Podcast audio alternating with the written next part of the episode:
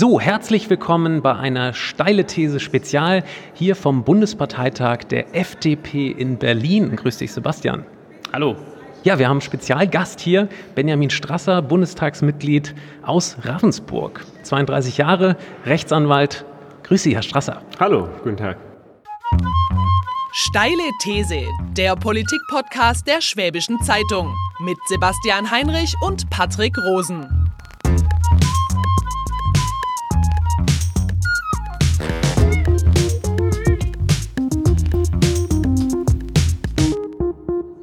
So, hallo Sebastian, äh, grüße Herr Strasser. Ja, bei dieser steile These direkt vom Bundesparteitag der FDP in Berlin. Herr Strasser, Ihr Parteichef Christian Lindner meinte ja kürzlich, Klimaschutz, das ist eine Sache für Profis. Und wir fragen uns ja, wie vermutlich viele unserer Hörer, wer diese Profis denn sind. Sind Sie einer von diesen ominösen Klimaschutzprofis? Nein, bin ich nicht. Ich bin ja Rechtsanwalt, nicht Wissenschaftler. Und äh, Christian Lindner hat ja sehr klar deutlich gemacht, dass er mit Profis nicht Politiker meint, sondern die, die tagtäglich äh, an erneuerbaren Energien forschen und diese entwickeln. Das sind für uns die Profis. Wir haben ja diese steile These ähm, heute eine Premiere, das ist unsere zehnte steile These und zum ersten Mal haben wir einen Gast mit Benjamin Strasser hier im, im Studio, im improvisierten Studio beim FDP-Parteitag. Ähm, unsere steile These, die wir diesmal gemeinsam gegen Herrn Strasser vertreten, Patrick und ich, ist, Herr Strasser, die FDP verschläft gerade ihre Zukunft. Und wir meinen das ganz speziell bezogen auf den Klimaschutz und ähm, haben einfach beide den Eindruck, dass die FDP bei diesem Thema viel zu schwach besetzt ist. Und ich sage Ihnen jetzt auch gleich mal das erste Argument, warum das aus unserer Sicht so ist. Ähm, für 26 Prozent der Deutschen, das hat jetzt eine Umfrage der Forschungsgruppe Wahlen ergeben, ist der Klimaschutz inzwischen das wichtigste Thema. Das kommt jetzt nur noch ganz, ganz knapp hinter der Migration. Und ähm, persönlich finde ich auch sehr gut, dass die FDP dieses Thema jetzt endlich wirklich aufgreift und das auch wirklich öffentlich tut. Aber das ist schon sehr spät. Und ich behaupte jetzt mal, dass die FDP da echt ein Glaubwürdigkeitsproblem hat. Was sagen Sie dazu? Ja, das sehe ich naturgemäß etwas anders, weil für mich heißt verschlafen zunächst mal, dass man das Thema komplett ignoriert und gar keine Antworten auf die Fragen der Menschen äh, zu einem Thema hat. Und das ist de facto nicht so. Ich bin ja auch äh, sozialisiert in einer jungliberalen Umgebung, habe mich lang bei den Julis engagiert und da haben wir immer wieder auf Kongressen auch immer über Umwelt- und Klimaschutz diskutiert. Der Ökoliberalismus ist Teil unseres ganzheitlichen Ansatzes und von dem her haben wir es nicht verschlafen. Wir haben es vielleicht nicht immer sofort sofort ein Schaufenster gestellt, aber ich glaube, da können wir uns äh, Politiker und Medienschaffende beide an die Nase greifen, weil die letzten Jahre ja auch in der Schwäbischen Zeitung nicht tagtäglich über Klimaschutz zu lesen war, sondern über Migration und andere Themen. Jetzt, jetzt liest man ja auch über die Fridays for Future. Ähm, auch Sebastian und ich haben äh, eine Folge ähm, Greta Thunberg und den ähm, Aktivitäten dort am Freitag äh, jeder Woche ähm, gewidmet. Wie stehen Sie konkret denn ähm, zu diesen ähm, ja, zu den äh, Protesten in den letzten mhm. Monaten und Wochen äh, und wie stehen Sie konkret auch zu der ähm, jungen Aktivistin Greta Thunberg? Ja, also wir begrüßen grundsätzlich, dass sich junge Menschen politisch engagieren in allen Bereichen. Und natürlich ist es gut, wenn junge Menschen auch für bestimmte Themen auf die Straße gehen. Damit ähm, habe ich kein Problem. Meine Gegenthese zu Ihrer These wäre sogar, die FDP ist die einzige Partei, die Fridays for Future wirklich ernst nimmt. Wir hatten eine Diskussion im Deutschen Bundestag, aktuelle Stunde, zu diesen Prozessen. Da ging es mit keinem Wort um deren Forderungen. Und für mich ist ernst nehmen eben nicht zu sagen, Mensch, richtig toll und endlich geht ihr mal auf die Straße und dann ist es vorbei, sondern ernst nehmen heißt sich mit inhaltlichen Forderungen auseinanderzusetzen und in der Demokratie eben auch Widerspruch zuzumuten, wenn man nicht deren äh, Thesen teilt, sondern wir andere Lösungen haben, die vielleicht nicht jedem gefallen.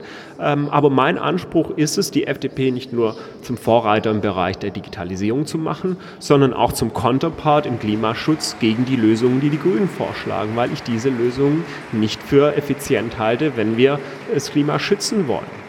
Herr Straße, Sie haben jetzt die Lösungen der FDP angesprochen, ja. die Lösungsvorschläge. Das ist jetzt wirklich beim Parteitag hier, das muss man ja sagen. Ich würde jetzt mal sagen, erstmals wirklich ein richtig großes Thema bei der FDP. Ähm, Im Wesentlichen sagen Sie, ähm, wie bei vielen Dingen, äh, wichtig ist, dass der Markt die Dinge regelt. Ähm, sie wollen Spielregeln darüber schaffen, über, die, über den Zertifikatehandel. Das heißt, eine Tonne CO2, ich vereinfache es jetzt mhm. ein bisschen, bekommt ein, ein bestimmtes Preisschild und wer viel ausstößt, muss viel zahlen und wer weniger ausstößt, kann seine Zertifikate dann wieder verkaufen.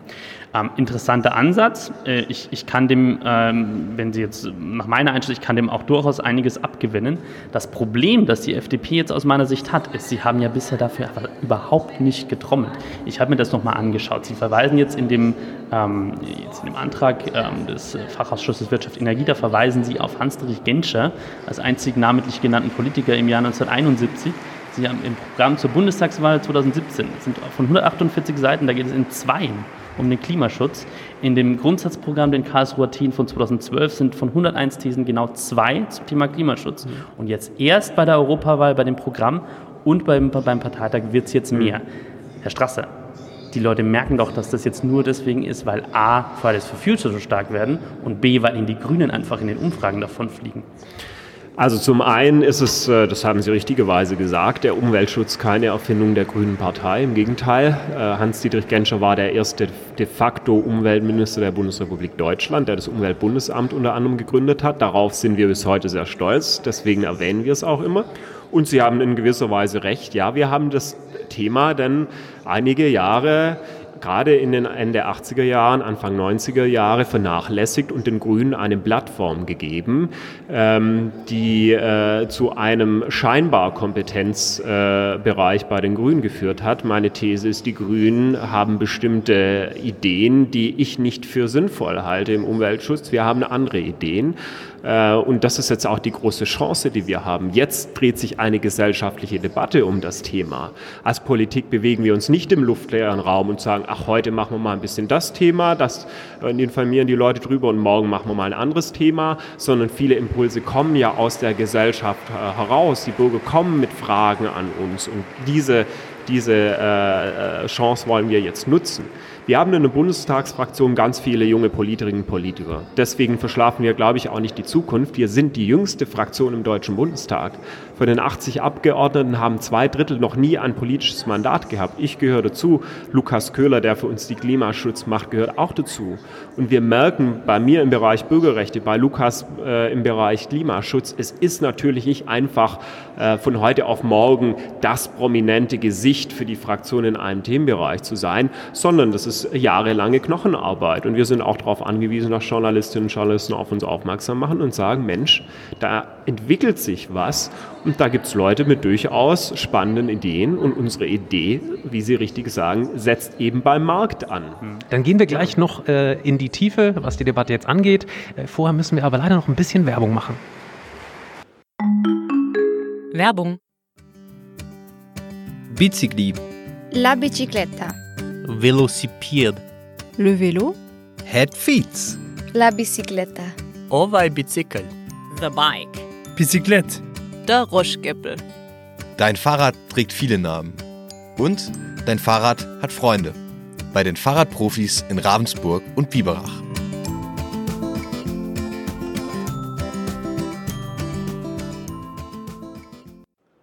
Passend zum Spot, ähm, Fahrrad, Mobilität. Ähm, mein Eindruck bei äh, Durchlesen der, der Anträge für den Parteitag jetzt und bei so diesen Klimaschutzkonzepte, die die FDP jetzt präsentiert, ähm, es ist halt wieder so im Endeffekt widerspiegelt es ja so den Geist ihrer Partei. Also ein großes Vertrauen in die Märkte, in die individuelle mhm. Schaffenskraft der Menschen und ein großes Misstrauen gegenüber staatlicher Regulierung.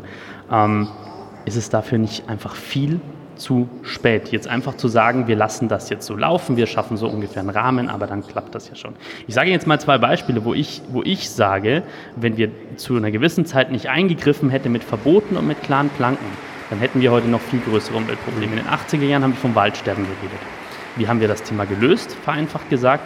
Wir haben damals ähm, zum Beispiel das Blei im Benzin verboten in Deutschland. Wir haben die Industrie dazu verpflichtet, deutlich ähm, anspruchsvollere Filteranlagen einzubauen. Ähm, und wir haben den Katalysator zum Beispiel zur Pflicht gemacht in Autos. Also ganz klare gesetzliche Vorgaben und auch Verbote. Ähm, müsste man nicht jetzt auch, und das wollen ja auch die Fridays for Future Demonstranten, viel stärker auch mal auf klare Leitplanken setzen und sagen, ich als Staat, als Gesellschaft greife jetzt mal klar ein und sage der Wirtschaft, wo es lang geht. Es betrifft ja nicht nur die Wirtschaft, es betrifft auch die, vor allem die private Lebensführung. Ähm, und das ist so ein Punkt, wo ich echt massive Probleme habe, wenn wir massiv in äh, die Lebensführung von Menschen eingreifen, indem wir als Moralapostel sagen, du darfst kein Fleisch mehr essen, du darfst nicht mehr fliegen, du darfst jenes nicht. Meine These ist, das machen die Menschen in Deutschland nicht mit, weil äh, sie sich nicht bevormunden lassen wollen. Ähm, es gibt einen ganz spannenden, ähm, auch Philosophen, Ralf Füchs, kommt eher aus der grünen Ecke, der sagt, wir dürfen Klimaschutz nicht privatisieren, sondern wir müssen Klimaschutz politisieren. Die Politik muss Regeln und Leitplanken setzen und die Politik soll nicht in die kleinste private Lebensführung eingreifen. Mhm. Und das ist ein Credo, das ich sehr teile. Und da möchte ich es mal konkret machen, was wir im Gegensatz zu den Grünen beispielsweise wollen. Wir sind uns eigentlich einig, CO2 soll einen Preis bekommen. Mhm. Dass eben jemand, der weniger CO2 ausstößt, äh, belohnt wird dafür, dass er das tut, im Gegensatz zu jemand, der sagt, es ist mir egal, wie viel äh, CO2 ich in die Luft blase. Und da gibt es im Wesentlichen zwei Gedanken. Die Grünen wollen eine CO2-Steuer. Wir sagen, wir wollen den äh, Zertifikatehandel, den es ja gibt, auf äh, Sektoren wie Wärme und Verkehr ausweiten. Wir wollen auch die Richtlinie, die europäische Richtlinie erweitern, sodass im Idealfall alle Sektoren, die in irgendeiner Form CO2 ausstoßen, davon betroffen sind. Dann ist ja die erste Frage, wenn ich sage CO2-Steuer, was soll denn eine Tonne CO2 kosten? Was ist der richtige Preis? dann müsste ja die Politik festlegen. Ich muss ganz ehrlich sagen, ich weiß nicht, was der richtige Preis ist. Ist er zu niedrig, hat es keinen Effekt. Ist er zu hoch, vernichtet er massiv Arbeitsplätze. Wir legen als Politik doch auch nicht fest, was ein Brot kostet oder was der Liter Milch kostet, sondern überlassen die Preisbildung dem Markt. Viel zielgerichteter wäre dieser Zertifikatehandel, weil wir uns ganz konkret an Paris orientieren könnten, an den Zielen, die wir vereinbart haben, an dem 2-Grad-Ziel und sagen, das ist die maximale Menge CO2, die ausgestoßen werden darf. Dafür gibt es Zertifikate, die ersteigert werden an der Börse und die von Jahr zu Jahr eben geringer werden, die Menge an Zertifikaten, die man ersteigern kann. Und jemand, der mit den Zertifikaten, die er ersteigert hat, nicht äh, klarkommt und mehr ausstößt, muss eben mehr zahlen und der Staat dieses Geld dann in Klimatechnologie investiert. Das ist viel zielgerechtigter, wie politisch eine Zahl festzulegen, was eine Tonne CO2 kosten soll. Aber haben wir dafür noch Zeit, Herr Strasser? Zehn Jahre bis zwölf Jahre, wird, heißt es von den renommierten Klimaforschern, haben wir noch Zeit, um ja. massiv in die Dekarbonisierung reinzugehen. Ja. Ist, das nicht, ist das nicht eigentlich die Message, die Fridays for Future uns gibt? Nämlich, unsere Jugendlichen haben, sehen die Zeit ablaufen. Die Jugendlichen möchten nicht mehr, dass die Politik auf Zeit spielt und eben sofort agiert. Das klingt für mich ja. tatsächlich wieder für eine... Fridays for Future, Fridays for Future hat, hat ein ganz zentrales, richtiges Ziel, das ich, äh, das ich auch teile sogar. Fridays for Future sagt, die Politik hat in den letzten Jahren versagt. Wir haben die höchsten CO2-Verhinderungskosten der ganzen Welt und das CO2-Ausstoß sinkt trotzdem nicht. Wir haben eine Energiewende, die offensichtlich nicht funktioniert. Das sind politische Rahmenbedingungen, die Politiker falsch gesetzt haben, in dem Glauben, viel hilft viel auch beim Umweltschutz. Und deswegen muss doch Politik, wenn sie diese Proteste ernst nimmt, die eigenen Maßnahmen der letzten Jahre hinterfragen. Und beim Thema Widerspruch, da will ich es auch mal konkret machen. Fridays for Future fordert die Netto-Null beim CO2 CO2-Ausstoß bis zum Jahr 2035. Es gibt keine einzige Studie, keine einzige Studie, die sagt, dass das geht. Im Gegenteil, das Ziel 2050 ist schon sehr ambitioniert. Das heißt also, Sie sind, Sie würden da äh, Greta Thunberg widersprechen.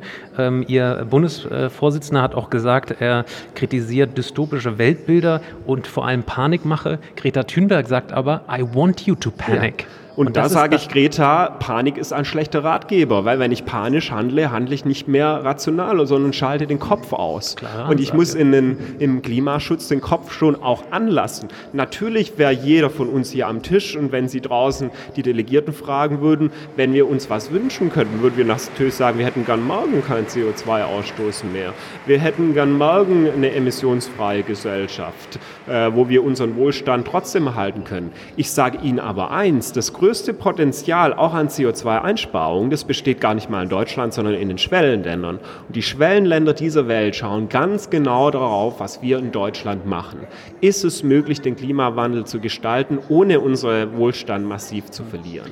Diese Menschen sind nicht bereit, die wollen den Wohlstand endlich haben, zu Recht, den wir haben. Die sind nicht bereit, diese Verzichtsideologie mitzumachen.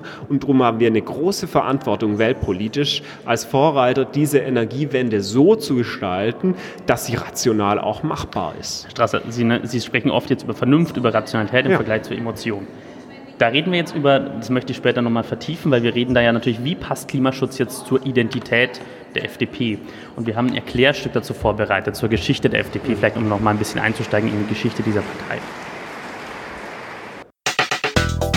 Die Freie Demokratische Partei, kurz FDP, wurde 1948 im hessischen Heppenheim gegründet. Die Partei sieht sich in der Tradition des deutschen Liberalismus, der seit dem 19. Jahrhundert vor allem für Freiheit des Einzelnen gegenüber dem Staat eintritt. Erster Vorsitzender der FDP war Theodor Heuss, der 1949 auch zum ersten Bundespräsidenten gewählt wurde. In ihrer Anfangszeit stand die FDP politisch rechts von den Unionsparteien CDU und CSU und warb teilweise offensiv um die Stimmen ehemaliger Nationalsozialisten. Sie regierte mit CDU und CSU unter Kanzler Konrad Adenauer bis 1956 und dann wieder ab 1961. In den 1960er Jahren bewegte sich die FDP deutlich Richtung Mitte und öffnete sich für eine Koalition mit der SPD. 1969 bildeten SPD und FDP die erste sozialliberale Koalition unter Willy Brandt. Die FDP regierte dann auch ab 1974 unter SPD-Kanzler Helmut Schmidt weiter, bis sie 1982 die Koalition verließ. Die Partei wechselte den Koalitionspartner und regierte von 1982 bis 1998 wieder mit CSU und CSU unter Kanzler Helmut Kohl. Prägende FDP-Politiker der Kohljahre waren unter anderem Außenminister Hans-Dietrich Genscher und sein Nachfolger Klaus Kinkel und Sabine Leuthäuser-Schnarrenberger als Justizministerin. Von 1998 bis 2005 war die FDP in der Opposition. Unter Kanzlerin Angela Merkel regierte die Partei bisher nur einmal, von 2009 bis 2013. Nach dieser Koalition flog die Partei aus dem Bundestag. Auch aufgrund dieser Erfahrung verzichtete die Partei im Herbst 2017 auf ein sogenanntes Jamaika-Bündnis mit Union und Grünen. Vorsitzender der FDP ist seit 2013 Christian Lindner.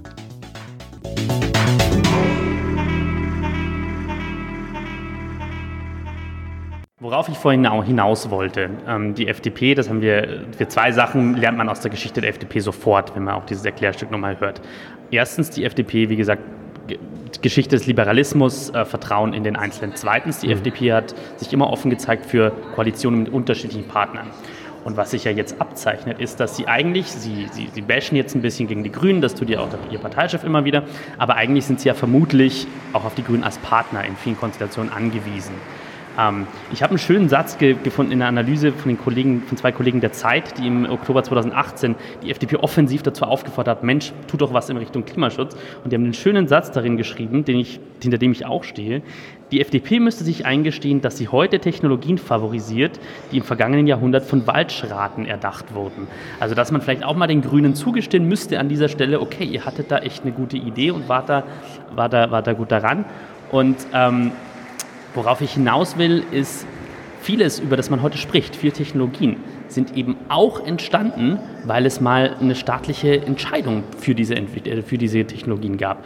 Ein Beispiel, das man auch in Baden-Württemberg sehr gut beobachten kann, dass so viele mh, Photovoltaikanlagen auf den Dächern äh, stehen heute in Deutschland und es zum Beispiel in Italien nicht so ist, liegt ja auch an dem Erneuerbare Energiengesetz, das unter Rot-Grün eingeführt wurde.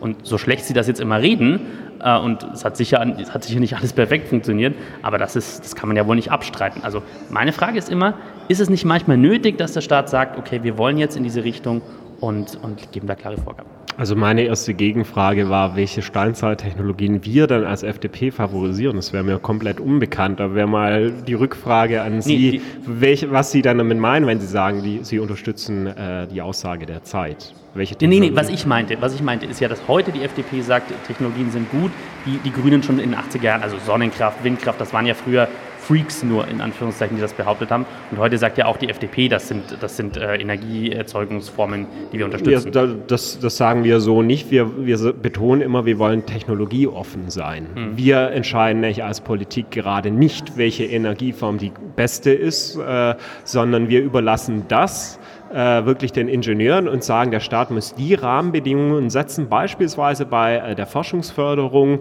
ähm, äh, dass eben die Ingenieure die Freiheit haben, die Technologie zu entwickeln, die äh, auf der einen Seite effizient ist und hilft beim Klimaschutz und auf der anderen Seite eben auch wirtschaftlich finanzierbar ist. Ein ganz konkretes Beispiel, die Grünen sagen, Verbrennungsmotor verbieten bis 2030. Kann man tun, halte ich nicht für sinnvoll, weil es Forschung an synthetischen Kraftstoffen gibt, die CO2-frei sein können.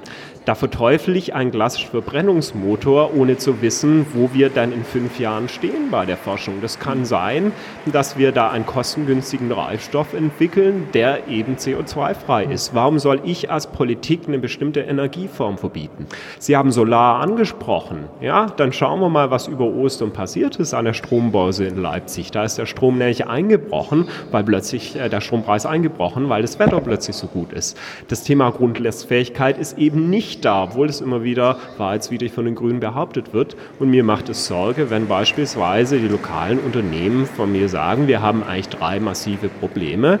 Momentan das eine ist der Fachkräftemangel, das zweite ist die Digitalisierung und das dritte sind die Strompreise. Mhm. Das hätten wir Ihnen vor fünf Jahren noch nicht ähm, gesagt. Und es zeigt, dass diese Energiewende, wie man sie damals am grünen Tisch konzipiert hat von der Politik, so ganz offensichtlich in der Realität nicht funktioniert. Und es ist auch unsozial. Wer zahlt denn die hohen Strompreise? Hm. Das zahlt der Hartz-IV-Empfänger, der BAföG-Empfänger, der Student, genauso wie der Millionär und ist davon massiv betroffen.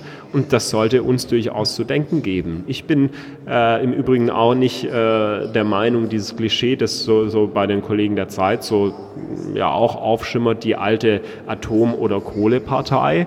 Wer hat die Steinkohlesubvention in NRW gestrichen? Das waren nicht Grüne, das war nicht die SPD, sondern es war die FDP zwischen 2005 und 2010. Sie haben es aber nicht SPD, aus ökologischen Gründen gemacht, Mit der SPD, gesagt, nee, auch aus ordnungspolitischen Gründen, ja. Kohlesubventionen für eine, eine Energieträger, dessen Produktion sich so nicht mehr rentiert und der auch endlich ist. Rot-Grün hatte damals nicht den Mut, den Bergleuten zu sagen, wir steigen aus diesem Energieträger aus und wir äh, entwickeln ein Konzept bis 2012, wie das sozialverträglich geht. Damit, damals hat man keinen Applaus gekriegt. Aber genau das ist der Weg, der, den ich als richtig empfinde, nämlich nicht politische Vorgaben bei der Energieerzeugung zu machen, ja. sondern die Rahmenbedingungen so zu setzen, dass Technologie sich entwickeln kann. Ja, ich würde zum, zum Stichwort ähm, Technologieneutralität nochmal mhm. vertiefen. Ähm, es ist ja auch klar, dass die FDP hier gerade nach ähm, einem Alleinstellungsmerkmal äh, in der politischen Landschaft sucht. Jetzt hat zum Beispiel bei uns in Ulm ein ähm, äh, Helmholtz-Institut einen Exzellenzcluster gegründet, mhm. der unter anderem durch Bundesmittel ähm, gefördert wird.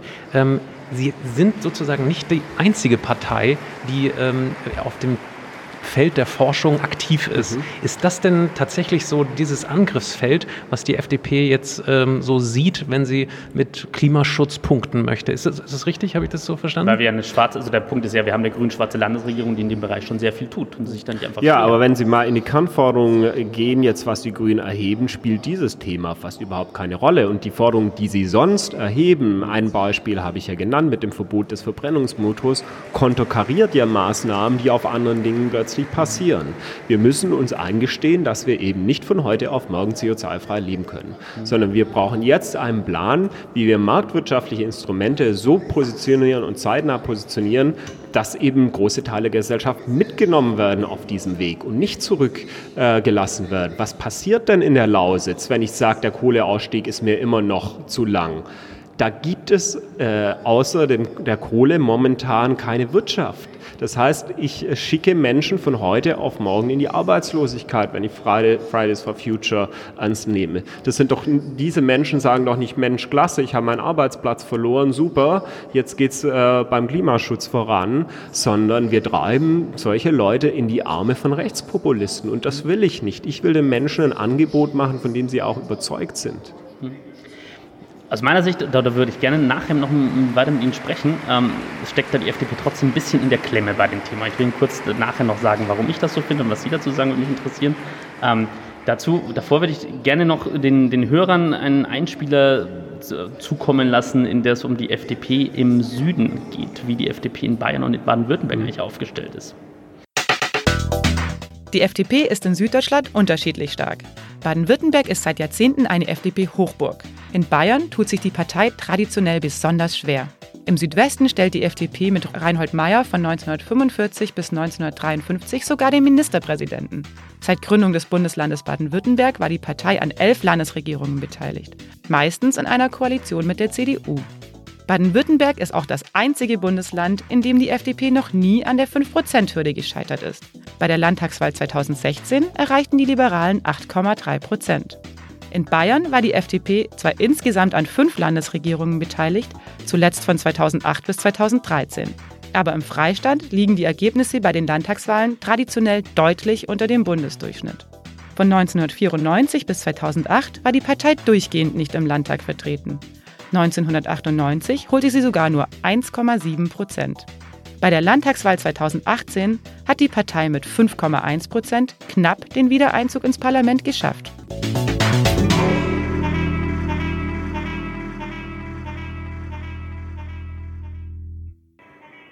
Herr Strasser, äh, ein Ziel der FDP ist ja auch immer in Regierungsverantwortung mhm. zu kommen. Das hat ja eben äh, Ihr Parteichef nochmal in der Rede gesagt, das ist der FDP ganz wichtig. Ähm, dazu müssen Sie Koalitionen eingehen mit anderen Partnern und es zeichnet sich auf Landesebene wie auf Bundesebene ab in vielen Bereichen, dass die Grünen eben ein möglicher Partner sein werden. Wie kommen Sie jetzt aus dieser Klemme raus? Sie attackieren die Grünen immer, sagen, das sind die völlig falschen Ansätze in der, im Klimaschutz, wissen auf der anderen Seite, eigentlich haben Sie ja eine Partei da, die das Thema total ernst nimmt. Mhm. Ähm, auf der anderen Seite ist dieser starke Kontrast. Wie kommen wir da raus? Es gibt ja auch nicht mehr viel Zeit zu verlieren. Wir müssen ja wirklich schnell handeln. Das ist natürlich nicht einfach. Äh, Koalitionen sind ja keine Fusionen. Das ist äh, eine Binsenweisheit und deswegen äh, wird es das auch in Zukunft weiterhin geben. Wir regieren ja schon mit den Grünen in Rheinland-Pfalz, in mhm. Schleswig-Holstein in unterschiedlichen Konstellationen. Ähm, wir haben jetzt Gesprächskreise auf Abgeordnetenebene im Deutschen Bundestag. Ich gehöre da selbst der sogenannten Pasta Connection an. Ähm, das sind junge Grünen-Politikerinnen und Politiker und junge äh, liberale Abgeordnete, die sich treffen und auch gerade über die Frage des Klimaschutzes äh, streiten. Ähm, uns ist klar, beide Seiten müssen sich bewegen. Wir wären übrigens bei Jamaika 1.0 bereit gewesen, auch Kohlekraftwerke abzuschalten, aber immer nur im Bereich des technisch heute Stand Möglichen. Mhm. Das wären eben nicht die 9 Gigawatt äh, gewesen, die die Grünen wollten, sondern drei bis fünf, die die Bundesnetzagentur äh, als realistisch angesehen hat. Nur wenn eben die andere Seite dann Komplettverweigerungen betreibt, dann wird es auch schwierig äh, zu koalieren, weil wir mit unterschiedlichen Programmen vor die Wählerinnen und Wähler treten, die uns ihr Vertrauen geben und dann darf äh, die, die Wählerin oder der Wähler ja zu Recht erwarten, dass von der Partei, die äh, sie oder er gewählt hat, auch entsprechende Impulse kommen. Mhm. Es wird nie 100 Prozent geben, aber ich glaube, der Lerneffekt ist bei den Grünen jetzt auch da, dass bei äh, erneuten Verhandlungen da auch einiges anders laufen muss. Ich fand schade, dass es nicht geklappt hat, aber ich mhm. stehe auch hinter der mhm. Entscheidung, weil wir aus der Erfahrung 2013 eben kommen. Das heißt, Geier, das wird richtig knistern auf jeden Fall. Aber das kann spannend werden. Also ich sage jetzt mal als Beobachter, das kann eine echt spannende Konstellation Natürlich werden. Natürlich wollen wir regieren. Wir wollen das, was wir heute auf dem Parteitag diskutieren, doch auch umsetzen und ja. nicht nur immer vom Spielfeldrand als Besserwisser reinschreien, wie es anders hätte laufen können sollen. Hätten Sie denn persönlich ähm, äh, eine Jamaika-Koalition vor zwei Jahren präferiert? Ich hätte sie präferiert, wenn äh, Inhalte von uns auch auf dem Zettel gestanden wären. Und ich war ja in den fünf Wochen als Mitglied der Bundestagsfraktion schon relativ nah dran, zwar nicht selber am Verhandlungstisch, aber wir wurden ja laufend informiert. Und da hatte ich eineinhalb Wochen vor dem Abbruch schon sehr, sehr schlechtes Gefühl, weil wenn selbst der Soli-Abschaffung, ja, schon nicht möglich ist für uns. Und in den anderen Bereichen, ich habe das Beispiel Kohlekraftausstieg genannt, wir vor Entscheidungen gestellt werden, wo wir wissen, diese Entscheidungen sind nicht rational und nicht machbar, dann kann man eben von einer Partei, die bei der letzten Bundestagswahl zu Recht von den Wählerinnen und Wählern abgestraft worden ist, weil sie sich an ihre Kannversprechen nicht gehalten hat, nicht erwarten, dass so eine Partei dann einfach mitmacht. Und deswegen haben wir uns damals zu Recht entschieden, es nicht zu tun. Und ich kann gut damit leben, ich werde auch gern dafür getadelt, dass ich mich an meine Wahlversprechungen halte, die ich vor vier Jahren gemacht habe.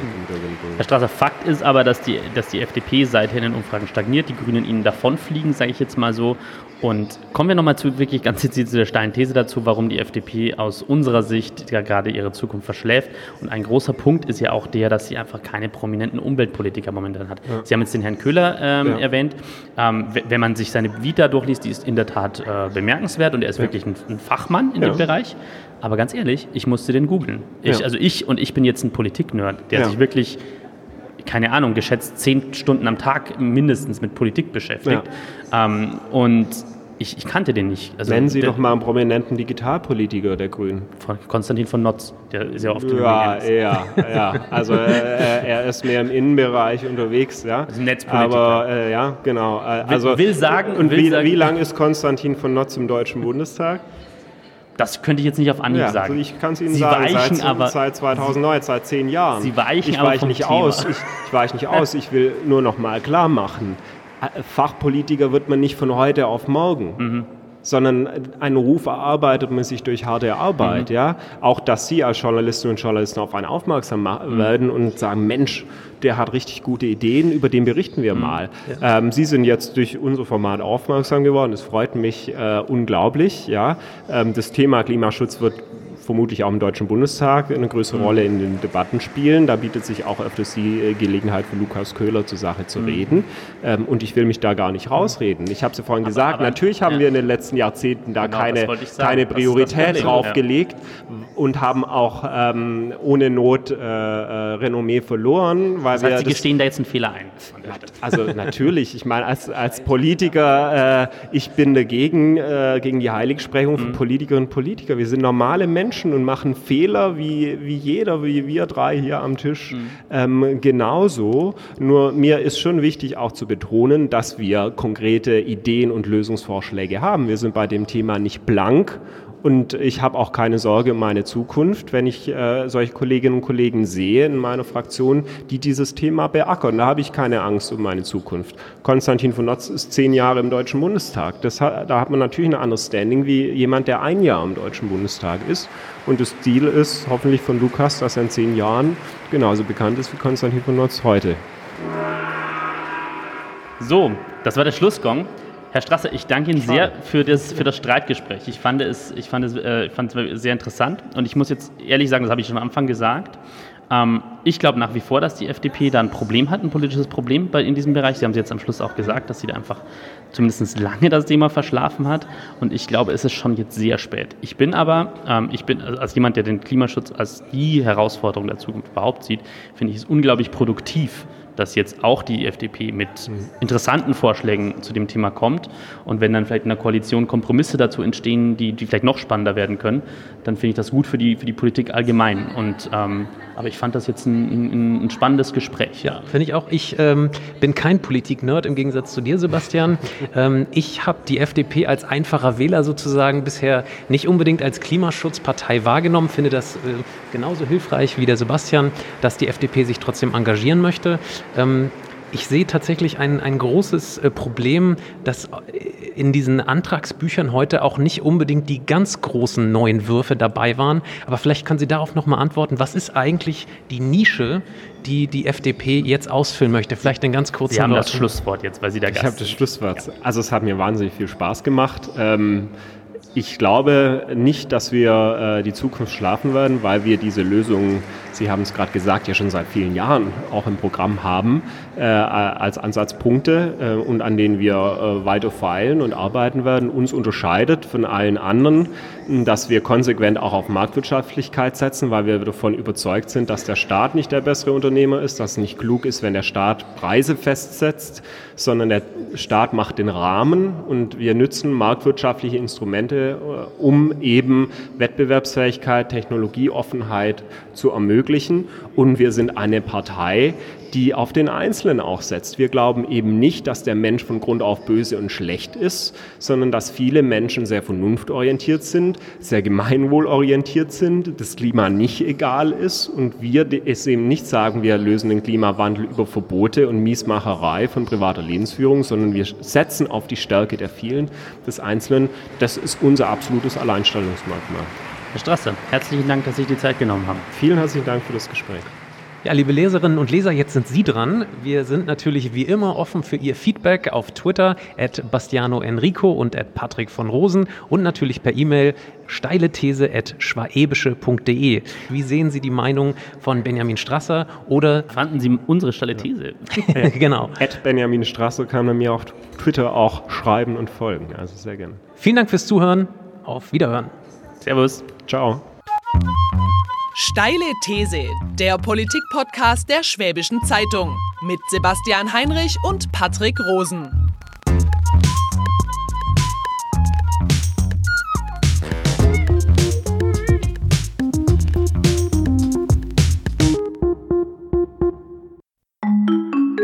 Werbung. Die erste gemeinsame Wohnung, die zweite Schwangerschaft, drei Zimmer, der vierte Stock, die fünf Nachbarn. Der erste Umzug, die Doppelhaushälfte, das dritte Kinderzimmer, Verkauf des Viersitzers, Hauptstraße 5. Der erste Hauskauf, die beiden Ältesten zum Studieren, das dritte Haustier, vier Kilometer in die Stadt, 25 Jahre zusammen. Unser Leben wandelt sich und mit ihm unser Zuhause. Gut, wenn man einen Partner hat, der in all dem Wandel den Überblick behält. Bauer Immobilien. Immobilien sicher kaufen und verkaufen seit 1994. www.bauer ohne e-immobilien.de